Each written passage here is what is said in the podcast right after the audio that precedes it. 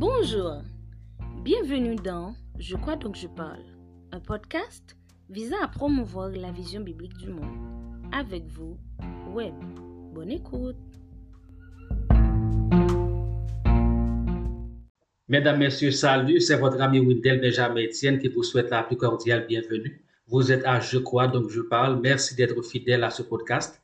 Nous avons l'heureux privilège de vous apporter un nouvel épisode c'est un épisode tout à fait particulier car nous recevons sur notre plateau, dans les bureaux d'un ami très cher à nous, le révérend docteur Patrick Gay. C'est un plaisir de pouvoir l'accueillir. C'est notre premier invité à ce podcast. Nous espérons avec lui, nous allons pouvoir faire des échanges assez intéressants qui vont vous permettre de mieux cerner le mouvement de Dieu dans le monde. Merci d'être à l'écoute, merci d'être avec nous. Bienvenue. Je crois donc je parle un ministère par la foi et pour la foi. Mesdames, Messieurs, je vous rappelle que nous avons avec nous le révérend docteur Patrick Gay, avec qui nous essayons de faire des points extrêmement intéressants sur la théologie, sur les implications de la théologie et comment les églises peuvent s'impliquer dans le développement, etc. Euh, docteur euh, Gay, vous avez évoqué avec nous, en tant que professeur de missiologie, euh, la nécessité pour l'Église de s'impliquer dans, la mission, de rejoindre Dieu dans sa mission. de quelle manière pensez-vous que l'Église haïtienne en Haïti comme dans la diaspora, de quelle manière peuvent-elles s'impliquer dans la mission globale? Parce que nous avons une, euh, tradition, nous avons beaucoup reçu des missionnaires euh, durant les les décennies passées, de nombreuses décennies passées, mais est-ce que l'heure n'est pas maintenant arrivée pour que l'Église haïtienne soit une bénédiction pour les autres peuples de la terre? Il y a un fait important parmi les Haïtiens. Je ne dis pas que nous sommes le seul peuple à vivre dans les différents continents. Il y a d'autres peuples également.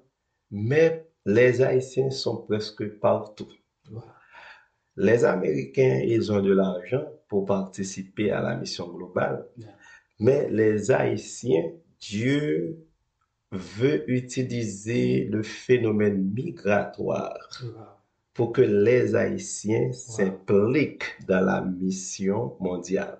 Mais cependant, parce que nos églises ne sont pas formées pour la mission mondiale, quand les Haïtiens s'émigrent dans d'autres pays, on vient pour travailler, un mhm. pasteur haïtien vient et organise les Haïtiens en une église, en une toute petite communauté haïtienne, tandis que les Haïtiens, ils travaillent dans la manufacture, la restauration, l'hôtellerie, dans l'éducation, ils travaillent dans le système de santé, on travaille partout, mais et cette idée missionnaire, cette idée de rejoindre Dieu euh, dans son travail missionnaire, on n'a pas ça.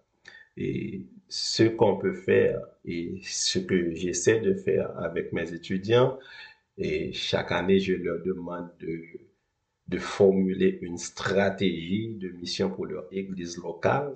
Et certains étudiants ont de bonne stratégie et cette stratégie, si les églises locales en Haïti essaient de financer ces, stratégies, et donc l'église haïtienne peut s'impliquer, la diaspora haïtienne peut s'impliquer. On n'a pas besoin assez d'argent comme les églises américaines parce que ce sont des églises riches, mais nous, on peut rejoindre Dieu dans sa mission rédemptive et par le phénomène migratoire. Et actuellement, l'Église est, euh, est, plus dans, dans le sud que dans l'ouest. Les pays, les petits pays, ce sont les pays du sud. Les pays de l'ouest, ce sont les occidentaux. Ils ne s'intéressent plus à l'évangile. Et maintenant, les pays du Sud, par exemple les États-Unis, sont une terre de mission. Une terre de mission. Alors, on, a, besoin de missionnaires aux États-Unis. On a besoin de missionnaires aux États-Unis. Et nos autres Haïtiens, on est des missionnaires. Cependant, et c'est ce que je, et je vous dis, et dernièrement, nous essayons de pratiquer dans la partie ouest de la ville ce que nous avons appris à l'église. Donc, et on peut atteindre les Américains, mais également différents groupes ethniques et, qui vivent aux États-Unis. Il y a les musulmans et certains musulmans sont et on ne les aime pas ici aux États-Unis. Donc, ici, ça, c'est un moyen pour l'Église de s'impliquer. C'est un champ de mission. On, peut les atteindre. Quand ils viennent chez nous, on les reçoit, on les nourrit, on les aide. Et en même temps, on donne l'exemple de Jésus-Christ. Donc, si je vous comprends bien, c'est que de manière officielle, on peut se dire, voilà, il n'y a pas suffisamment de missionnaires haïtiens qui sont à l'étranger, qui partent comme missionnaires de manière eh, formelle, mais à travers la diaspora haïtienne. Donc, l'Église haïtienne est présente partout, à travers le monde. Parce que généralement, quand les gens partent dans un pays, donc ils implantent des églises, etc. Je trouve ce paramètre extrêmement intéressant. Oui, exact. Et dernièrement, dans notre congrégation, on a fait une journée qu'on appelait African Day. On invite tous les Africains. Ces Africains-là, ils étaient venus. Nous avons mangé ensemble, nous avons eu des conversations assez intéressantes et on a eu, jusqu'à présent, on a eu des liens avec ces Africains et certains ont accepté le Seigneur et, et maintenant, ils ils cherchent des églises africaines qui parlent leur langue, parce que nous, nous ne parlons pas leur langue. Donc, dans ce cas, ils sont allés dans ces églises. On a eu un groupe de Français, un groupe de Français, on a, on a évangélisé surtout les maris. Les femmes étaient des chrétiennes, mais les maris n'étaient pas des chrétiens. Comment on a fait pour parler à ces maris? On les invite parce que on dit que eux, le dimanche, ils ne se réveillent pas tôt. C'est une heure de l'après-midi qu'on peut les avoir. Et une heure de l'après-midi, on fait, on arrange une salle, on invite les gens à, regarder un film de façon intentionnelle. On mange, il y avait du vin parce que les Français aiment le vin et entre guillemets, les chrétiens vont nous juger à cause de ce vin. Mais ce vin était pour l'évangélisation. Euh, donc, on leur a donné du vin, on a parlé, il y a une conversation. Il faut commencer, commencer la conversation. parce à, à, établir des, dialogues. À, établir, des liens. On ne va pas parler de Jésus-Christ d'abord parce que si vous leur parlez de Jésus-Christ, je vous assure qu'ils ne vont plus revenir et ça commence à construire des ponts d'amitié pour les atteindre. L'amitié, et c'est de cette façon, et on peut faire ça pour tous les peuples, pour tous les groupes ethniques. Et donc, les Haïtiens peuvent s'impliquer dans la mission. Et, de façon formelle, de façon formelle, l'Église haïtienne peut ne pas avoir les moyens nécessaires pour soutenir 5-6 missionnaires, mais l'Église haïtienne peut soutenir un ou deux missionnaires et la diaspora haïtienne doit être formée pour être des missionnaires là où ils sont. Absolument. Ah, vous avez souligné le fait qu'il y a une sorte de changement au niveau de la mission globale. Vous avez dit que l'Europe est en train d'être déchristianisée. Mm-hmm. Euh, aux États-Unis, les États-Unis représente jusqu'à présent le premier pays missionnaire, c'est-à-dire c'est le pays qui a le plus de missionnaires à travers le monde. Et après, on, trouve la Corée du Sud. Il y a pratiquement 12 000 missionnaires coréens éparpillés partout à travers le monde. Il y a un mouvement au niveau de l'Afrique. Il y a des Africains donc qui vont dans des pays africains comme missionnaires. Il y a un mouvement au niveau de l'Amérique latine, au Brésil, euh, etc. Maintenant, par rapport à ces paramètres, par rapport à ce changement, quelle place pensez-vous que l'Église haïtienne euh, peut jouer pour trouver sa place au niveau de ce mouvement missionnaire à travers le monde? L'Église haïtienne a plusieurs rôles à jouer. premièrement, la nation haïtienne est une nation respectée comme la nation qui a et dit non à l'esclavage, au système esclavagiste.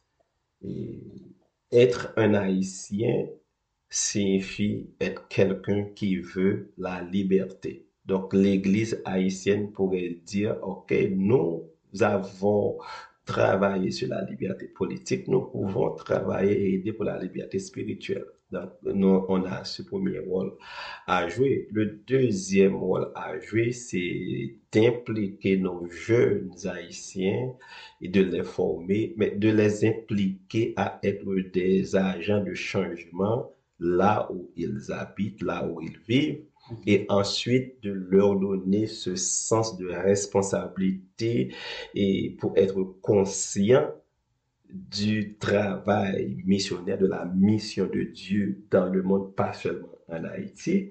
Et quand ces gens arrivent dans d'autres terres, ces gens-là peuvent être impliqués dans cette mission, mais mm-hmm. également et à soutenir aussi la mission de Dieu partout et partout dans le monde. Donc, l'Église haïtienne peut jouer ce rôle.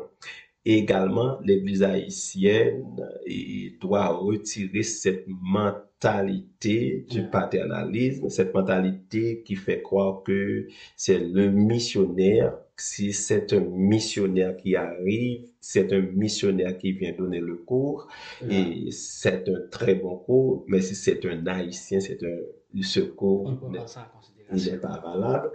Également, et quand on a le l'Américain qui vient, il vient avec sa propre culture. Il vient avec sa propre culture. Quand c'est nous autres Haïtiens, par exemple, nous, nous sommes près des pays africains, nous sommes proches des pays de l'Amérique du Sud. Nous les comprenons mieux qu'un Américain.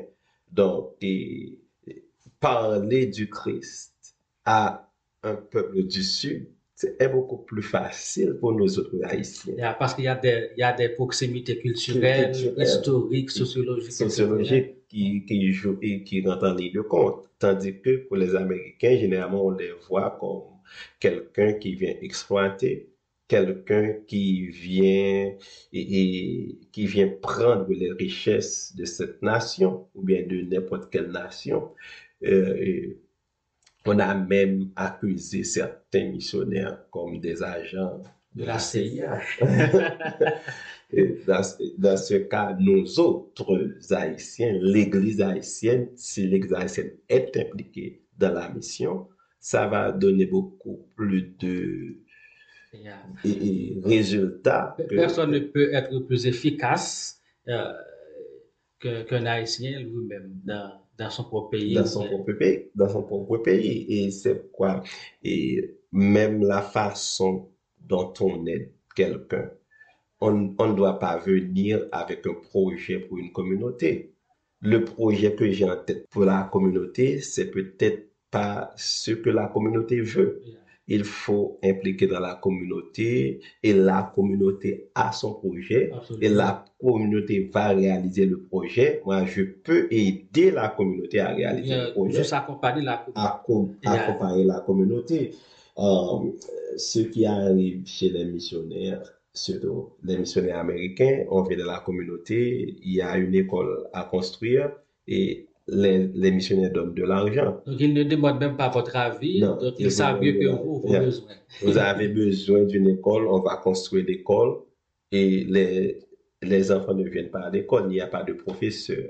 Il n'y a pas, ce n'était pas ce que la communauté veut. Si la communauté veut, par exemple, un hôpital, la communauté va construire l'hôpital. Donc, vous, vous, vous, êtes pour une sorte de partenariat entre, entre par exemple, l'église haïtienne ou les églises du sud et les églises euh, occidentales, occidentales du nord. Et puis, vous êtes aussi pour une sorte de croissance androgène.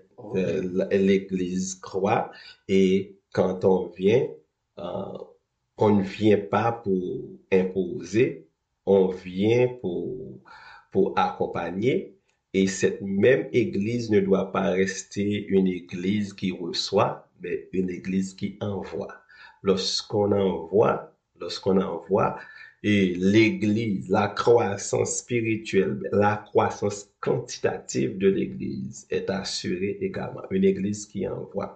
J'ai ce témoignage de l'église wesleyenne de la rue 23I du Cap Haïtien.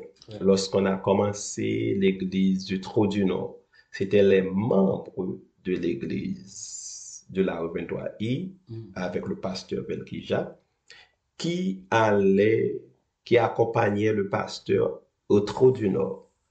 Et, et on a commencé cette assemblée. Moi, j'ai prêché on a eu peut-être cinq ou six personnes du Trou du Nord.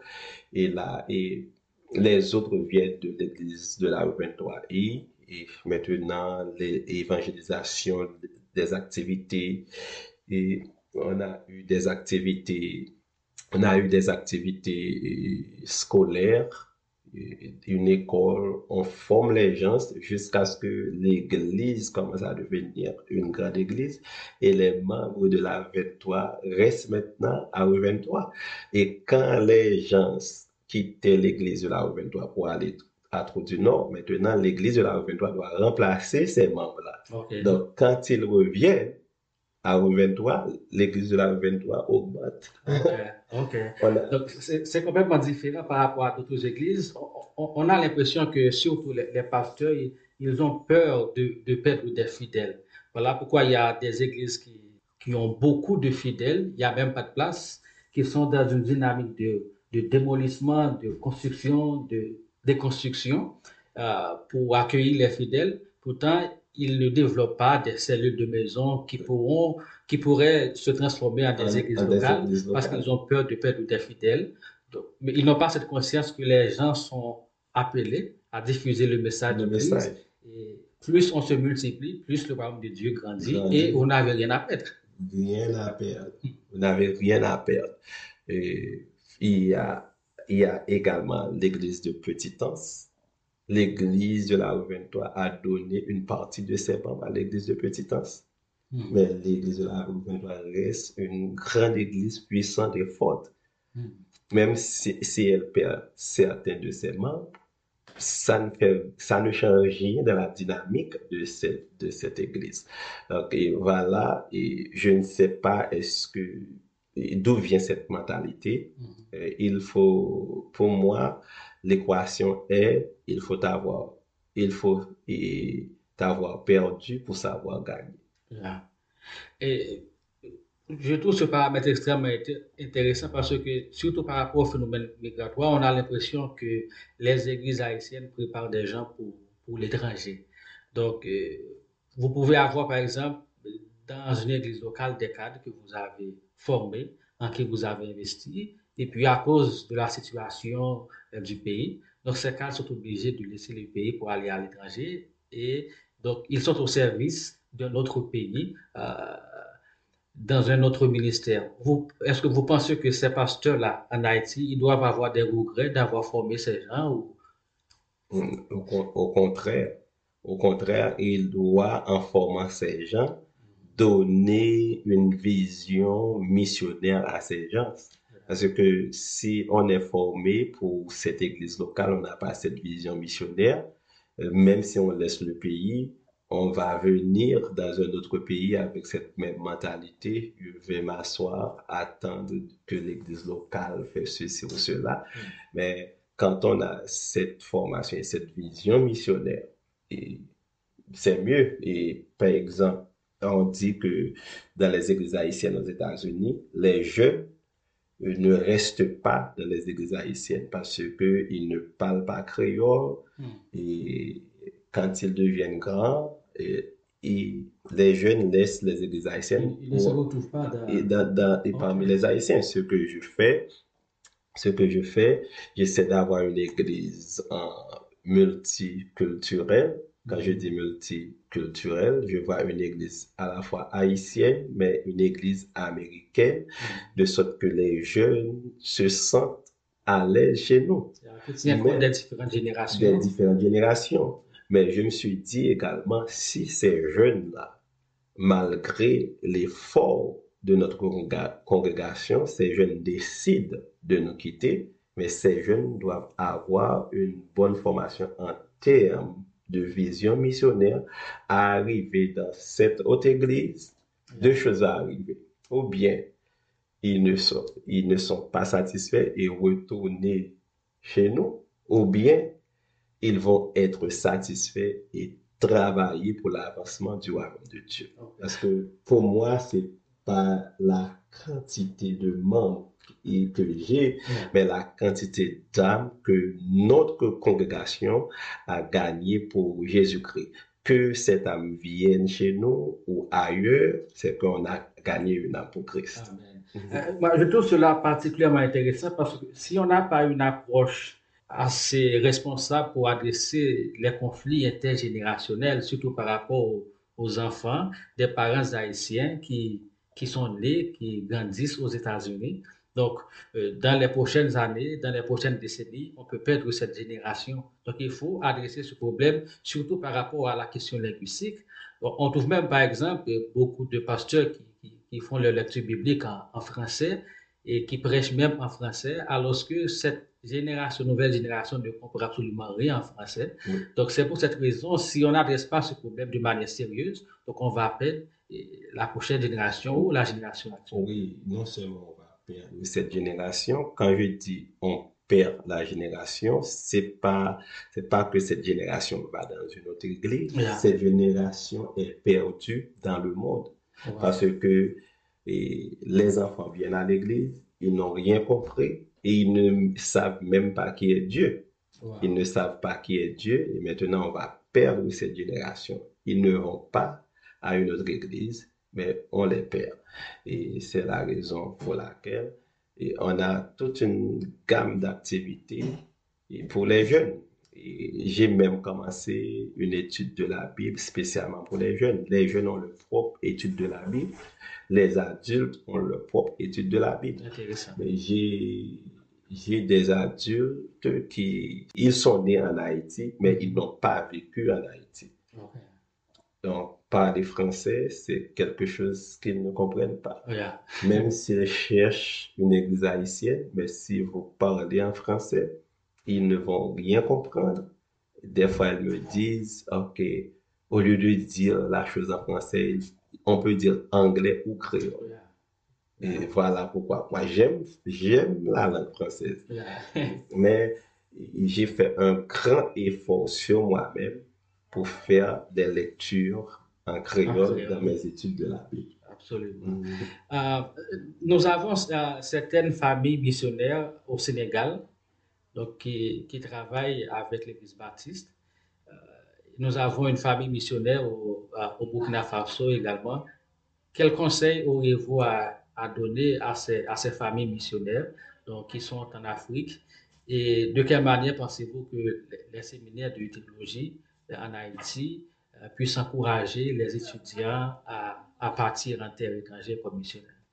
Ok, d'abord, nous remercions les familles missionnaires, les familles haïtiennes au Burkina Faso, en particulier Pasteur Wendell et sa, et sa famille, également ceux qui sont au Sénégal.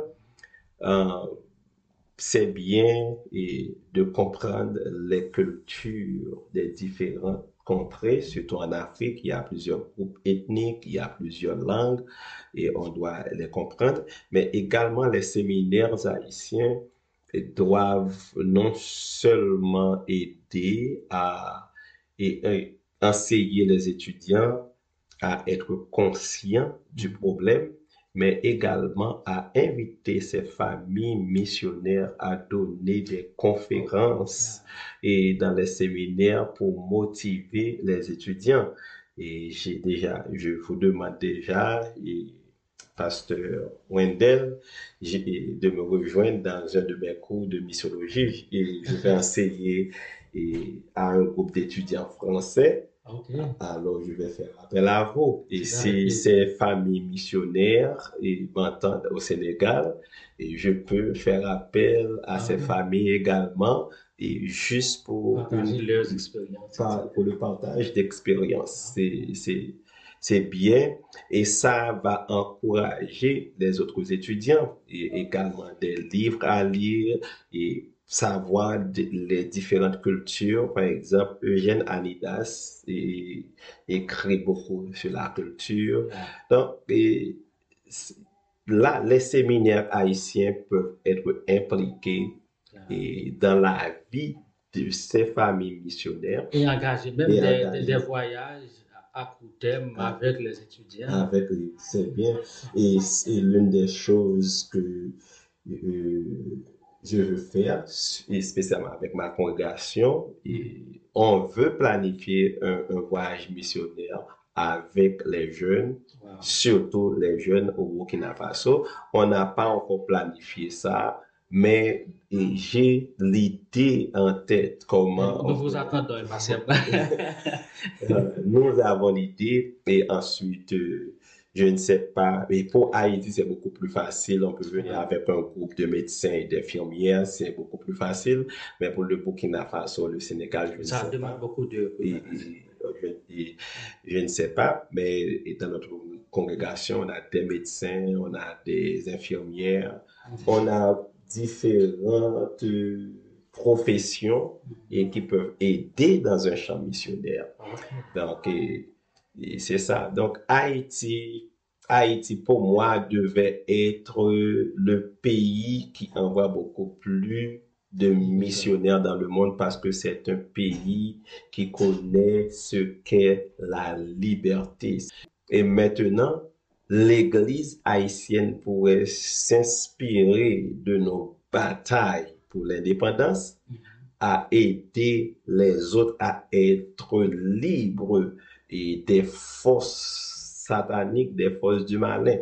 Et le malin agit de façon différente en Afrique Mhm. qu'aux États-Unis. Yeah. Parce que aux États-Unis, le véritable démon, ce sont les boîtes de nuit.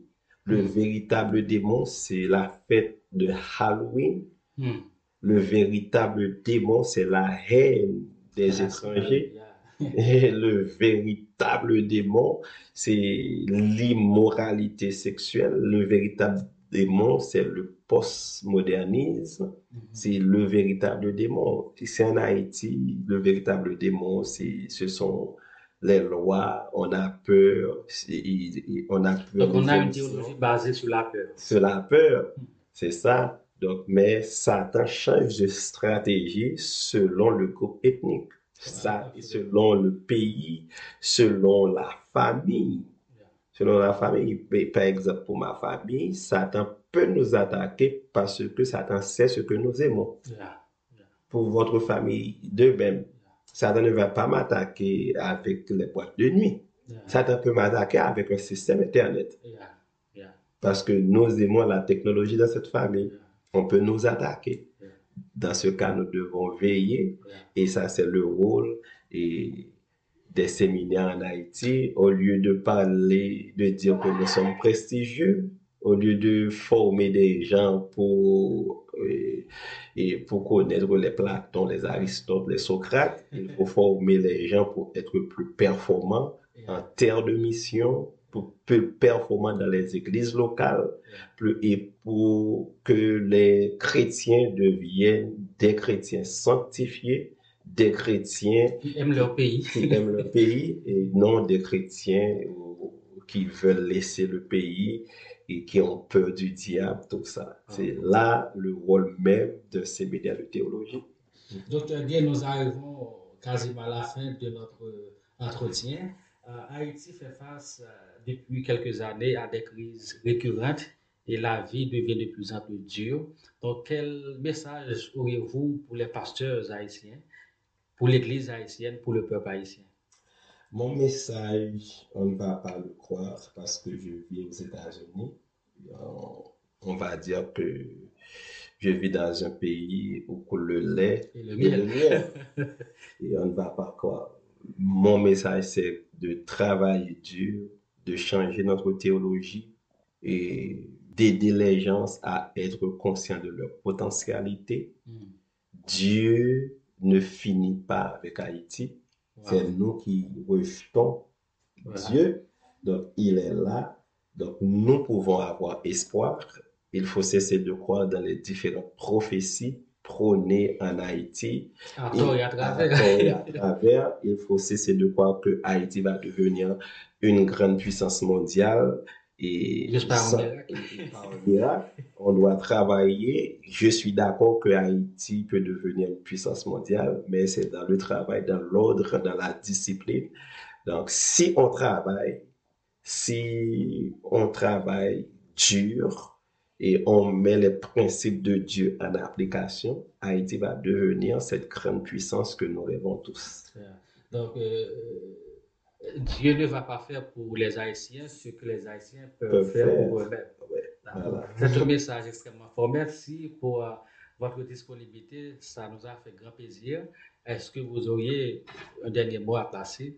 Merci, Pasteur Wendell, et salutations à ta femme, et merci aux auditeurs, aux auditrices. Il faut mettre en tête que Dieu il travaille dans le monde et Dieu se sert de nous. Nous sommes ses pieds, ses mains, il se sert de nous. Donc, euh, travaillons de mieux en mieux à l'œuvre du Seigneur. Dieu vous bénisse. Merci. Merci, docteur Patrick Gay. Ça a été un véritable plaisir de vous avoir sur notre plateau. Merci à vous, auditeurs, auditrices de Je crois donc je parle. À la prochaine pour un nouvel épisode. Merci, que Dieu vous bénisse. Beaucoup de nouveaux disciples de Jésus-Christ sont laissés à la merci des circonstances, incapables de développer une mentalité chrétienne pour pouvoir mieux se positionner dans un monde de plus en plus séculariste et postmoderne. Comment parvenir à défendre l'espérance chrétienne dans le respect et avec douceur? Comment se positionner bibliquement par rapport à des thématiques d'importance comme l'économie, la politique, la culture, l'art, l'histoire, le problème du mal, le relativisme moral et le rapport entre la foi chrétienne et la science? Pour vous aider à mieux réfléchir sur ces grandes thématiques, Wendell Benjamin Etienne vous propose son deuxième ouvrage titré Faiseur de disciples ou Faiseur d'aliénés, petit traité d'éducation chrétienne du nouveau disciple. Préfacé par le docteur Leslie Jules, apologète chrétien, Wendell invite le lecteur à explorer la foi chrétienne dans le but de construire des convictions chrétiennes sur des évidences solides à partir de la Bible, de l'histoire, de la raison, de la science et des expériences de chaque jour. L'auteur croit et affirme que l'évangile est une bonne nouvelle par définition étymologique et dans la réalité. Il doit être donc une expérience vécue ici et maintenant dans la perspective de l'éternité en toute liberté. Il n'y a que le Fils de l'homme qui a franchi et qui rend réellement libre. Sans plus tarder, sortez votre carte de crédit ou de débit et placez votre commande sur Amazon. La version brochée est au prix de 20 dollars US et la version e-book ou version électronique 15 dollars US. Faisons des disciples conformément au plan du maître. Soyons des disciples réellement libres.